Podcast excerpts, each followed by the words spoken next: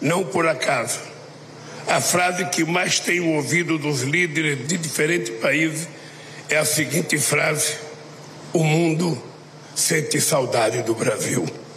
Quero dizer para vocês que o Brasil está de volta. Está de volta.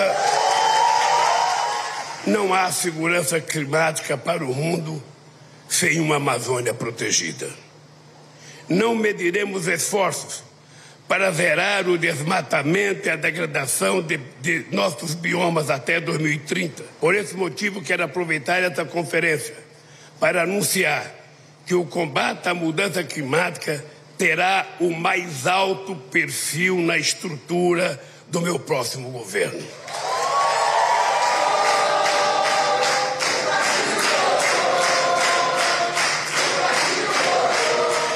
Foi essa a tônica da participação do presidente eleito no mais importante fórum internacional para o enfrentamento do aquecimento global. Líderes mundiais começaram a discutir o futuro do planeta na Conferência do Clima das Nações Unidas. O secretário-geral da ONU lembrou que a população mundial vai chegar a 8 bilhões de habitantes. Como nós vamos responder quando o bebê 8 bilhões for velho bastante para perguntar: o que vocês fizeram pelo nosso planeta quando tiveram a chance? E disse que o mundo está na estrada para o inferno climático e com o pé no acelerador. É cooperar ou desaparecer, ele disse.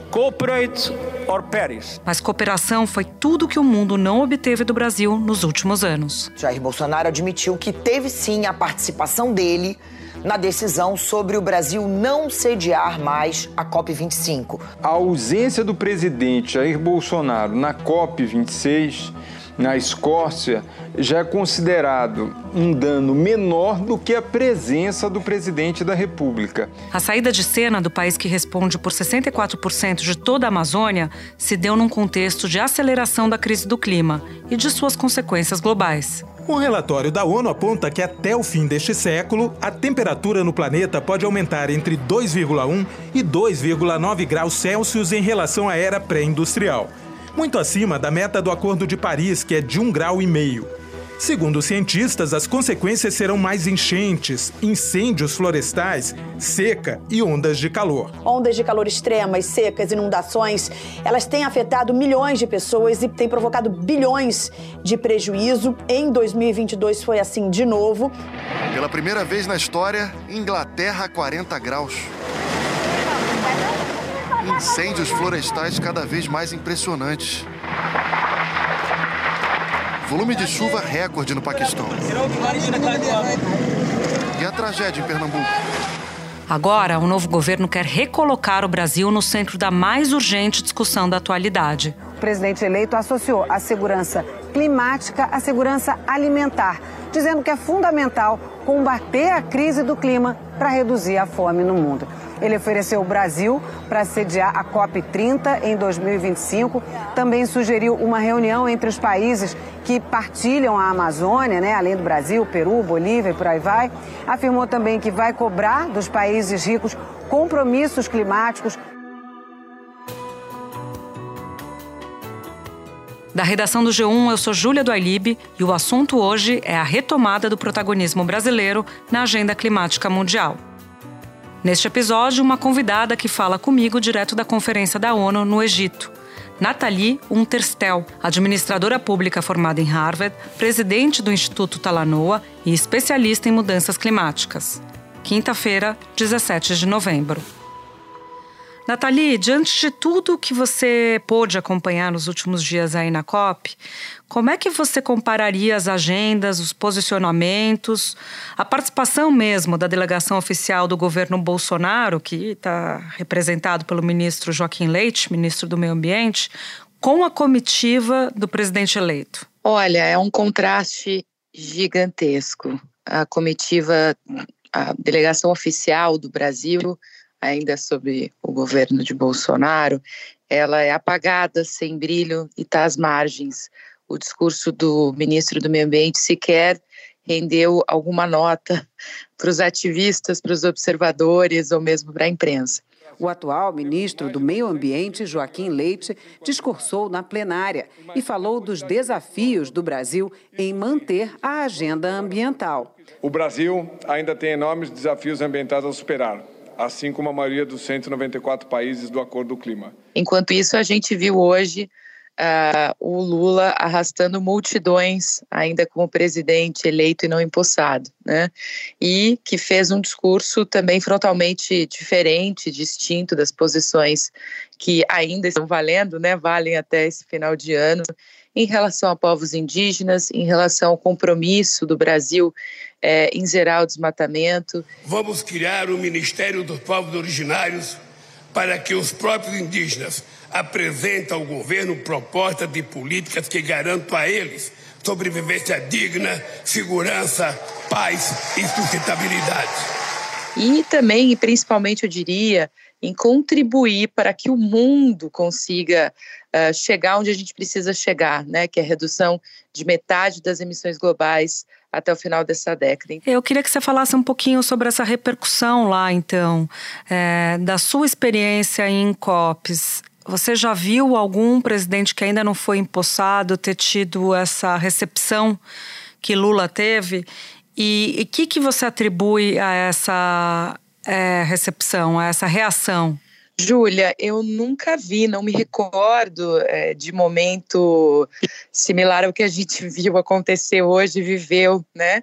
E não eram só os brasileiros, tinham muitos estrangeiros de todos os continentes. Eu parei para observar, né? É, com vontade, negociadores e, e, e, observadores, ou seja, tanto gente de governo quanto da sociedade civil, do setor privado, interessados nos sinais que Lula é, poderia e, e, veio a dar.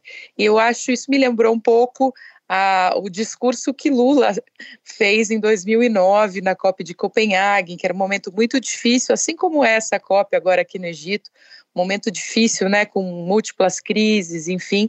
Quando todos esperavam Obama, um outro chefe de Estado que não estava inscrito pediu a palavra, tirou os óculos e falou de improviso. O dinheiro é importante, e os países pobres precisam de dinheiro para manter o seu desenvolvimento, para preservar o meio ambiente, para cuidar das suas florestas. Mas a surpresa eu acho que veio no depois, né, no após o discurso dele. Aqui eu acho que a expectativa é grande e eu explicaria ela da seguinte forma: o Brasil nesses últimos anos ele realmente ficou às margens né?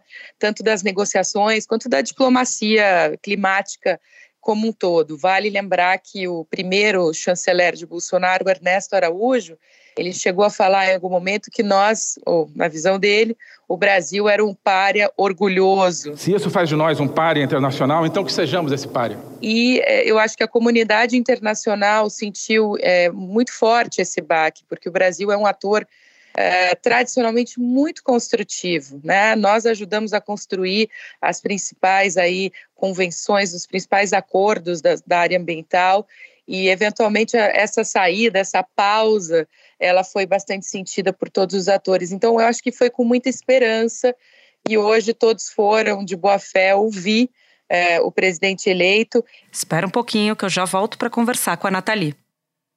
A revista New Yorker, nessa semana, fala que o futuro da Amazônia e talvez do planeta, esse seria o ponto principal, dependem de Lula.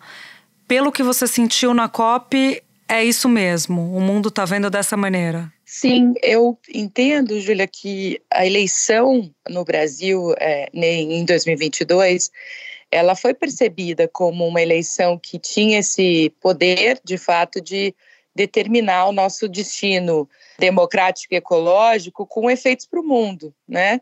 Porque, sim, foi uma questão de democracia, da gente seguir, né, poder voltar a fortalecer a no nossa democracia, ou então é, de seguir num, num movimento aí de, de, erosão, eu diria, e a mesma coisa valendo para os limites ecológicos do planeta, né? A Amazônia é claramente um desses ambientes ricos, diversos, mas que hoje a gente já perdeu é, 20% das florestas e os cientistas já nos disseram que se a gente passar dos 25% de desmatamento acumulados, a floresta vai se tornar uma outra coisa, um outro ecossistema com efeitos tanto locais quanto globais, inclusive para a regulação do clima. O Instituto Nacional de Pesquisas Espaciais registrou só no mês de agosto, no bioma Amazônia, 33.116 focos de queimadas, o pior índice em 12 anos. A Amazônia armazena 100 a 120 bilhões de toneladas de carbono na sua biomassa, em cima da floresta, nos solos se isso for para a atmosfera, praticamente aniquila qualquer possibilidade de nós atingirmos os objetivos do Acordo de Paris e não deixarmos o planeta aquecer mais do que 2 graus. E todos sabem disso, e as contas eram muito claras dos nossos cientistas também, apontando para que, uh, num cenário de continuidade das políticas de Bolsonaro, a gente chegaria perto dos 23% de perda da Amazônia ainda nessa década. Então, o mundo estava muito apreensivo e respirou aliviado por ver que, bom, pelo menos esse ciclo, ou melhor, essa tendência, a gente entende que pode ser interrompida agora, né? Com Bolsonaro reeleito, esse não seria o caso. Então, há uma grande esperança, mas também há uma grande cobrança, uma grande responsabilidade. A gente não está só na vitrine, está todo mundo com lupa agora em cima do Brasil, em cima da Amazônia. E eu acho que a gente tem que aproveitar isso, né? ver, ver aí uh, um senso de oportunidade para que a gente possa, então, uh, compartilhar os custos de, de manter a floresta em pé, enfim, atrair investimentos, fazer parcerias, porque é o que o resto do mundo também vem fazendo. Tenho o prazer de informar que logo após nossa vitória na eleição de 30 de outubro, Alemanha e Noruega anunciaram a intenção de reativar o Fundo Amazônia. O fundo dispõe hoje de mais de 500 milhões de dólares, que estão congelados desde 2019 devido à falta de compromisso do governo atual com a proteção da Amazônia. Bolsonaro nos interrompeu esse curso, eu diria, e agora a gente tem a possibilidade de retomar também essas parcerias, essas alianças, é, das quais a gente não participou nesses últimos anos. E isso tem a ver com uma referência que foi muito usada durante o discurso de Lula, que é a ideia de que o Brasil voltou.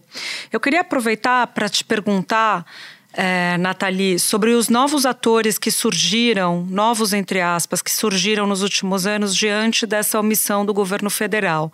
Citaria especificamente os governadores dos estados que compõem a Amazônia Legal, entre eles o governador do Pará, Helder Barbalho.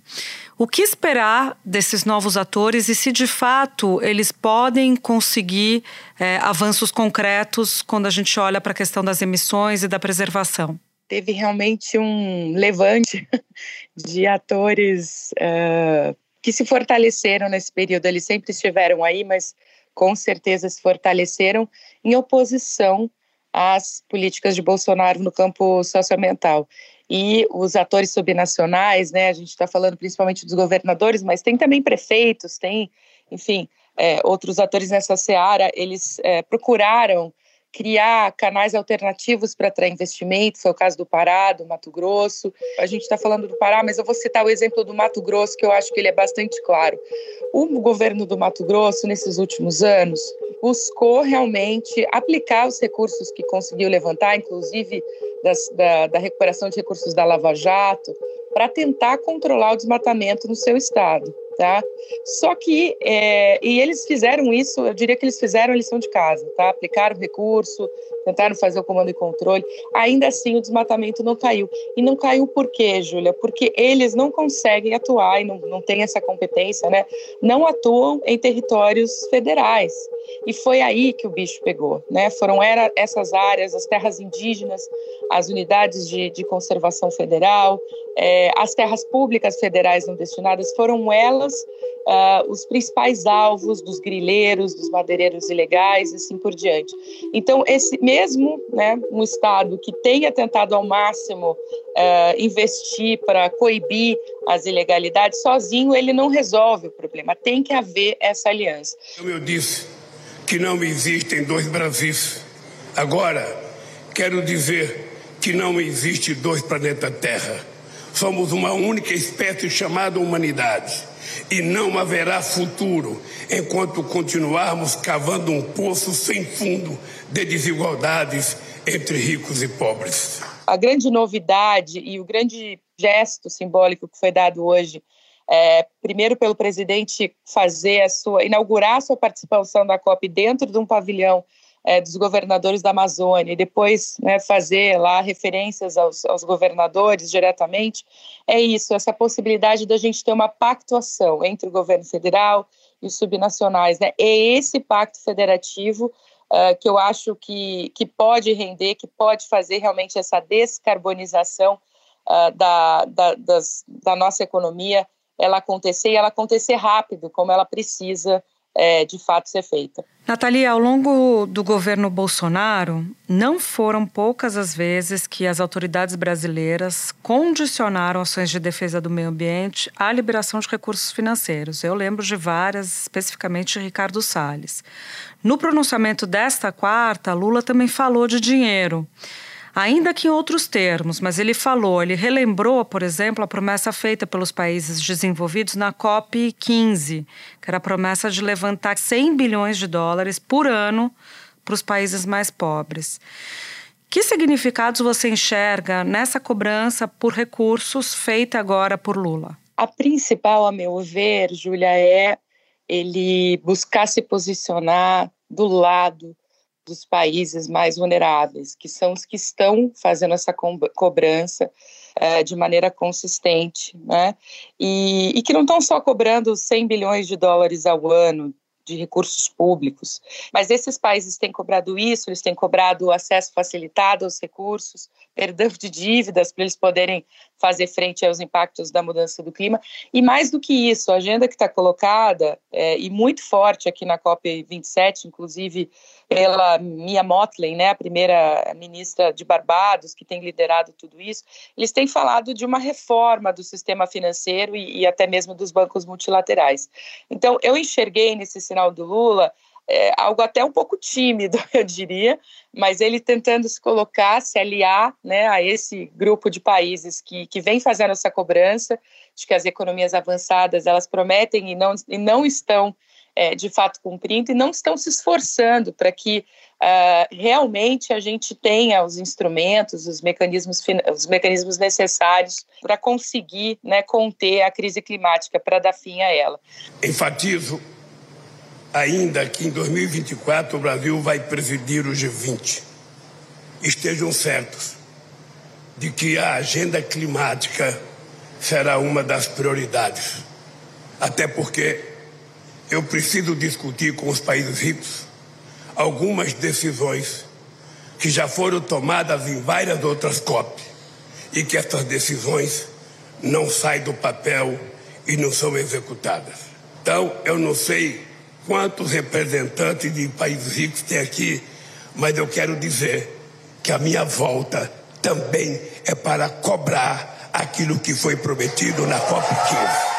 Mas, por outro lado, eu acho que foi interessante quando ele falou isso, e depois ele falou uma outra coisa, Júlia, que foi é, que ele valorizará muito né, a presidência do Brasil uh, a presença do G20 no ano de 2024. Eu junto essas duas partes do discurso dele, porque eu acho que em ambas uh, ele, o Lula tenta se colocar né, do lado dos países mais vulneráveis, o que é interessante. Eu acho que é, é interessante reconhecer essa agenda, reconhecer é, a situação, mas é, a gente tem que lembrar, e, e eu acho que talvez não tenha ficado tão claro para ele ainda, o mundo mudou muito, né? Nesses últimos anos. O Brasil é o quinto maior emissor global. Dentro do G20, a gente tem o clube dos maiores emissores e nós somos parte dele. Um levantamento revelou que estão na Amazônia oito das dez cidades que mais emitem gases do efeito estufa. Além da localização, o que esses municípios têm em comum são as altas taxas de desmatamento e queimadas. São Paulo e Rio de Janeiro completam a lista com as 10 cidades. Quase a metade das emissões no país vem do desmatamento. Os outros setores que mais emitiram gases de efeito estufa foram a agropecuária, com 27% das emissões, seguido do setor de energia. Então, a gente, além de cobrar, vai ser cobrado, né? E o que a gente tem visto também é que vários dos países aí, uh, como a África do Sul, como a Indonésia, é, ao passo que eles cobram uh, dos países ricos essas, uh, esses recursos, né, 100 bilhões de dólares, por exemplo, ao ano, é, eles também, de recursos públicos, eles também estão criando condições para atrair investimento privado. E eles estão sendo muito bem sucedidos, estão aí na casa de. Só a Indonésia, que anunciou 20 bilhões de dólares, a África do Sul já o ano passado 12 bilhões de dólares que já estão já estão acontecendo, já estão rolando. Então eu acho que Lula quer, quer ficar do lado dos mais vulneráveis, mas precisará também demonstrar que o Brasil é, joga na liga das 20 maiores economias do mundo e que terá responsabilidades e que terá que responder a esse mesmo grupo de países mais pobres que faz essas cobranças também. Nathalie, Lula disse nessa quarta-feira que o governo vai priorizar o desmatamento em todos os biomas.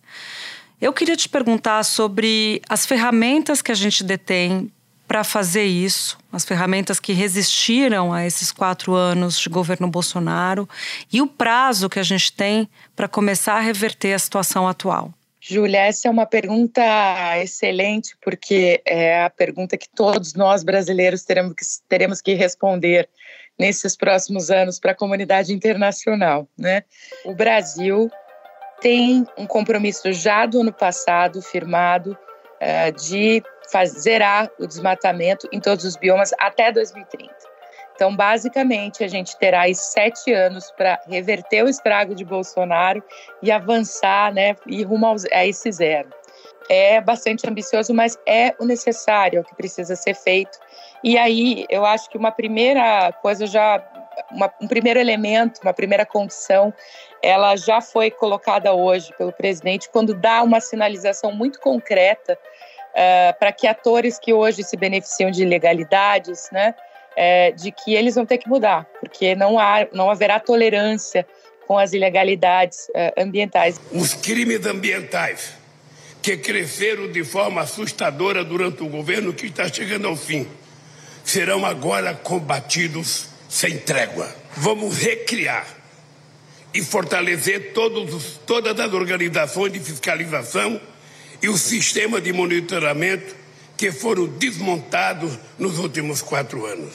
Vamos punir com todo rigor o responsável por qualquer atividade ilegal, seja garimpo, seja mineração, extração de madeira ou ocupação agropecuária indevida. Porque boa parte desse desmatamento é especulativo é baseado no, na, no, na, no, risco né, de impunidade, de não ser pego fazendo a coisa errada. Então, só isso já é um elemento bastante importante. E depois, obviamente, aumentar o risco né, da, de, desses atores serem punidos, colocando operações em campo. Não vai ser fácil, a gente sabe que, que no caso da Amazônia, ela foi tomada por milícias, por quadrilhas, é, enfim, crime organizado. Então, vai ser um trabalho de inteligência bastante delicado que vai depender de recursos. E para isso, a gente sabe que o Brasil vai ter que costurar essas novas alianças, portanto, aí é, retomar o Fundo Amazônia, é, fazer uma série de outras é, parcerias, eu diria. Então, há também, eu diria, para fechar, uh, nesse primeiro pacote aí de, de ações, a necessidade de fazer uma reversão imediata de muitos dos atos, né? que foram empreendidos aí uh, pelo governo Bolsonaro na conta da política por inteiro são 401 canetadas que precisam ser desfeitas ou substituídas, né, para a gente no mínimo uh, retomar aí o, o, de onde estávamos anteriormente. Tá ótimo, Natália. Agradeço demais a sua participação com a gente. Sei que tá tarde aí. Desejo uma boa viagem de retorno. Até a próxima. Obrigada. Este foi o assunto, o podcast diário disponível no G1, no Globoplay ou na sua plataforma de áudio preferida. Vale a pena seguir o podcast na Amazon ou no Spotify, assinar no Apple Podcasts, se inscrever no Google Podcasts ou no Castbox e favoritar na Deezer.